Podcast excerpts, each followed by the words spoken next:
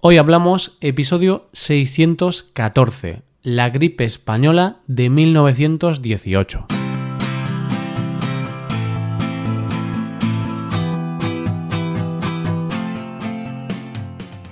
Bienvenido a Hoy Hablamos, el podcast para aprender español cada día.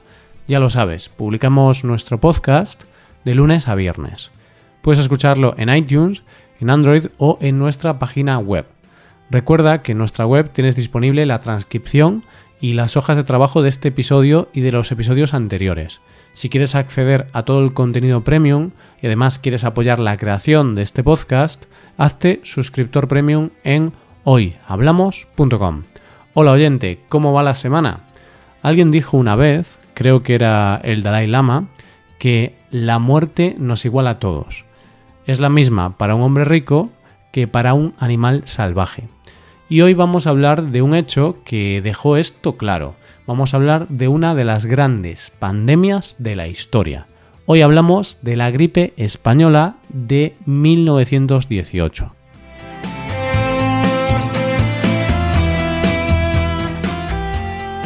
Antes de comenzar, hay que decir que este es un tema sugerido y votado por los suscriptores premium.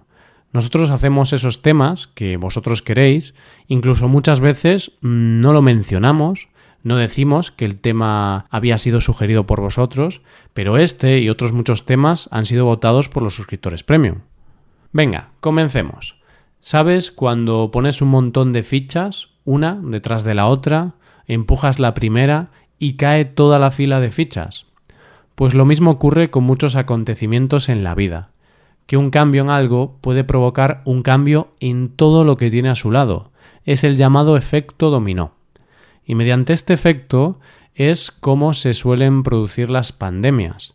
Hay un primer caso de contagio que contagia a otra persona y así hasta que se convierte en algo incontrolable. Cuando aparece el primer caso, si no se coge a tiempo, en muchos casos ya no se puede controlar esta pandemia. Una pandemia, ¿Qué es una pandemia? Pues según la RAE es una enfermedad epidémica que se extiende a muchos países o que ataca a todos los individuos de una localidad o región. Vamos, una enfermedad de esas que se ven en las películas, que atacan a toda la población y que se propagan rápidamente con consecuencias muy graves. En 1918 se produjo una de las grandes pandemias de todos los tiempos fue una gripe que mató en todo el mundo entre 50 y 100 millones de personas. Solo se libraron la Antártida, algunas islas remotas del Atlántico Sur y la desembocadura del Amazonas. Esta pandemia fue la llamada gripe española. Y aquí hay que hacer una aclaración, porque sé lo que estás pensando, y es que con ese nombre se entiende que este problema tuvo origen en España. Pero tengo que decirte que esto no es cierto no se inició en España. y entonces, ¿por qué se la llamó así? La razón principal es porque España era neutral durante la Primera Guerra Mundial. ¿Y qué tiene eso que ver? Lo sé, oyente, lo sé, sé que ahora mismo estás un poco perdido, pero vamos a ponernos en contexto y ya verás cómo todo esto tiene su explicación. La Primera Guerra Mundial fue un conflicto armado que, como ya sabes, se desarrolló principalmente en Europa entre los años 1914 y 1918. Siempre se dice que en las guerras, y más en este tipo de guerras tan largas, tan importantes son las victorias militares como las victorias morales. Hay que mantener siempre alta la moral de los soldados, más que nada para que puedan seguir en el frente, para que sigan luchando con motivación. Así que imagínate el año 1918. Ya casi estamos en el final de la guerra. Las tropas están muy cansadas y de repente aparece una gripe que se está llevando por delante todo lo que encuentra, está matando a muchísima gente. Pero como ningún bando quiere mostrar debilidad ante el enemigo, la censura militar hace que todos estos casos, todas estas muertes, no se hagan públicas, no se dice nada sobre esta gripe, no se publican noticias sobre esta pandemia. No se sabe nada hasta que llega a España, que como es neutral y no tiene ningún tipo de interés político ni militar, la hace pública. Así que para la historia la gripe empezó en España y se la denominó gripe española porque así lo comunicó un periodista de The Times que estaba en Madrid. Es más, durante mucho tiempo se creyó que fue el país más devastado por esta pandemia, pero esto no es real. Fue uno de los más afectados, pero no fue el que lo pasó peor. Y entonces, ¿dónde empezó la pandemia? La procedencia del virus no se tiene muy clara, aunque la mayoría de las informaciones sitúan al paciente cero, es decir, el primer caso, en Fort Riley, en Kansas. Parece ser que un soldado se presentó la mañana del 4 de marzo de 1918 en la enfermería con mucha fiebre. Pocas horas más tarde, cientos de soldados presentaban los mismos síntomas y días más tarde era tan incontrolable que ya habían sobrepasado las vallas del campamento militar. En abril, los militares estadounidenses desembarcan en Europa como aliados de la guerra. Pero no llegan solos, llevaban el virus consigo y por lo tanto la primera oleada de la pandemia. Si lo piensas, parece un poco improbable que un virus se extendiera de esa manera en una época en que no había los avances que tenemos hoy. Lo que quiero decir es que hoy en día es fácil propagar una enfermedad a nivel mundial porque hay un movimiento constante de gente alrededor del mundo. O sea, vas a un país y te contagias de algo, te montas en un avión donde hay gente de varios países y cuando cada uno llega a su destino, el virus ya está en todos y cada uno de los países. Pero en 1918 esto parece complicado. La gente viajaba muchísimo menos. Por eso, la guerra es una de las principales razones de que esta enfermedad se convirtiese en una gran pandemia. Había un movimiento constante de soldados que cruzaban muchos países, así que podemos decir que una gripe que se podía haber quedado en una tragedia local se convirtió en global debido a la guerra. La pandemia de la gripe española duraría desde 1918 hasta 1920, aunque no de manera constante. Es más, los efectos de la gripe se dividen en tres fases. Antes decíamos que la llegada de los soldados estadounidenses supuso el inicio de la primera oleada, que se produjo en la primavera de 1918, y aunque terrible, pareció remitir al cabo de unas semanas. Parecía que esta terrible gripe se había acabado, pero no era cierto, el virus estaba cogiendo fuerzas. Era una falsa calma antes de la tormenta real, porque en septiembre de 1918 llegó la segunda oleada. Esta fase se extendió hasta diciembre y fue la más mortífera, fue la que se cobró más víctimas mortales, atacando primero las instituciones militares y pasando ya después a la población civil. Parece ser que el hecho de que la gente estuviera hacinada en hospitales y en las trincheras fue lo que favoreció que esta nueva oleada cargara con más fuerzas, digamos que el virus encontró las condiciones más favorables para desplegarse. La última fase llegó en enero de 1919 y aunque mucho menos letal que la anterior, se siguió cobrando víctimas hasta 1920. ¿Y cuáles fueron las consecuencias de esta pandemia? La gripe española fue tan terrible que en solo 18 meses había infectado a un tercio de la población mundial. Los muertos se cuentan por millones, y, como decía antes, se calcula que las víctimas están entre los 50 y los 100 millones. Para que te hagas una idea, esta gripe mató a más gente que la Primera y la Segunda Guerra Mundial juntas. Afectó a toda la población.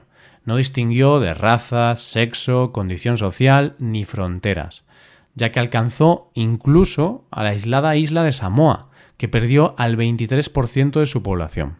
Pero una cosa es lo que pasó y otra lo que se contó, porque parece que los países más afectados fueron los occidentales, cuando no es del todo cierto. De hecho, uno de los lugares más afectados fue la India, que perdió entre 13 y 18 millones de habitantes, lo que supone más pérdidas que todas las víctimas de la Primera Guerra Mundial. Pero, ¿qué era exactamente este virus? ¿Cuáles eran los síntomas? ¿Cómo acabaron con él? La gripe la causan varios virus muy parecidos entre sí, pero solo la cepa tipo A causa este tipo de pandemias. En este caso parece ser que era un tipo conocido como H1N1 y que tiene una procedencia aviar.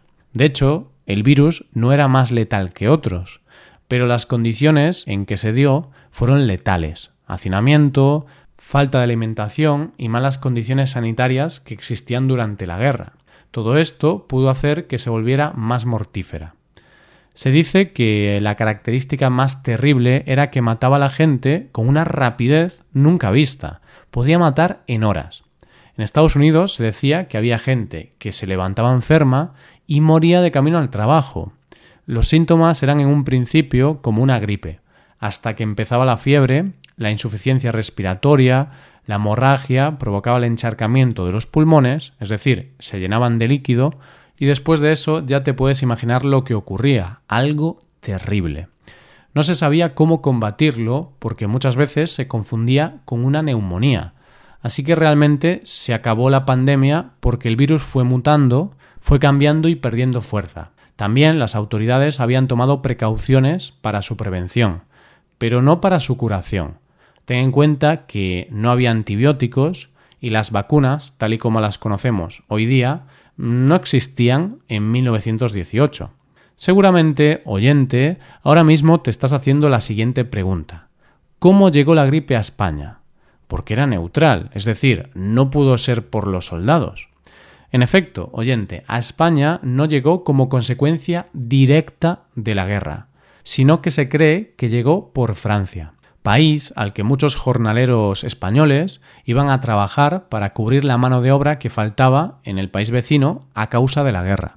El primer caso conocido en España se dio en mayo de 1918 y al final la gripe terminó con la vida de entre 270.000 y 300.000 personas, tantas como provocó la guerra civil.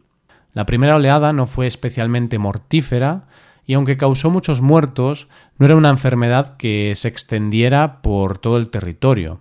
En un principio se conocieron casos en provincias del interior como Toledo, Ciudad Real, Badajoz o Córdoba.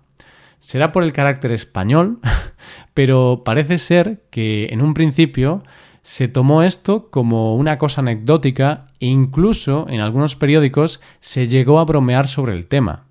Pero la segunda oleada de la pandemia ya fue otra cosa y se cobró muchas víctimas, notándose su efecto en prácticamente todo el territorio nacional, a excepción de Canarias, donde apenas se notó, pero claro, Canarias está muy lejos de la península. Eran tal los casos que el sistema sanitario se vio desbordado. Muchos médicos murieron y no pudieron ser reemplazados. El número de muertes era tan grande que se quedaron casi sin ataúdes, y el alcalde de Barcelona tuvo que pedir ayuda al ejército para poder transportar cadáveres, ya que ellos no daban abasto. ¿Por qué fue tan letal esta oleada en España? Pues porque España no era diferente del resto del mundo. Es cierto que nuestro país no estaba en guerra, pero esto no significa que no sintiera los estragos de la misma. Era época de hambre, de malas condiciones y por lo tanto una población débil totalmente desprotegida ante una enfermedad tan violenta. Hubo dos razones principales para que la enfermedad se extendiera por todo el territorio y no se quedara solamente en las ciudades donde ya había aparecido. Parece ser que las principales vías de contagio fueron dos líneas de ferrocarril, la de Irún-Madrid y la de Cataluña-Almería. Y es que la segunda oleada pilló a los españoles en plenas fiestas patronales de los pueblos, y la gente se movía desde las grandes ciudades a los pueblos, haciendo que el virus se propagase rápidamente. Otra de las causas pudo ser debido a los soldados que estaban en los cuarteles haciendo el servicio militar y después regresaban a casa. Como ya vimos antes, el hacinamiento y las condiciones de los cuarteles contribuyeron a la propagación del virus. Se suele decir que la muerte y la enfermedad nos iguala a todos, que da igual quién seas, que si te agarra no te puedes librar. Y en este caso no fue menos, porque grandes personalidades murieron a causa de la gripe española, como Gustav Klimt, Guillaume Apollinaire o Humberto de Saboya y personalidades como Roosevelt o Kafka enfermaron aunque no murieron. De cualquier manera, lo que está claro es que fue una pandemia terrible que se llevó por delante a un gran número de la población mundial, sin ningún tipo de distinción, no se detuvo ante ninguna puerta. Y la verdad es que ahora solo me queda agradecer a la ciencia que a día de hoy existan vacunas y medicinas que nos permitan luchar contra este enemigo invisible. Y recordad, aunque llamemos a esta pandemia la gripe española, los españoles no hicimos nada malo. No nos echéis la culpa. Y esto es todo por hoy. Si te gusta este podcast y aprecias el trabajo diario que realizamos, te invitamos a que te hagas suscriptor premium.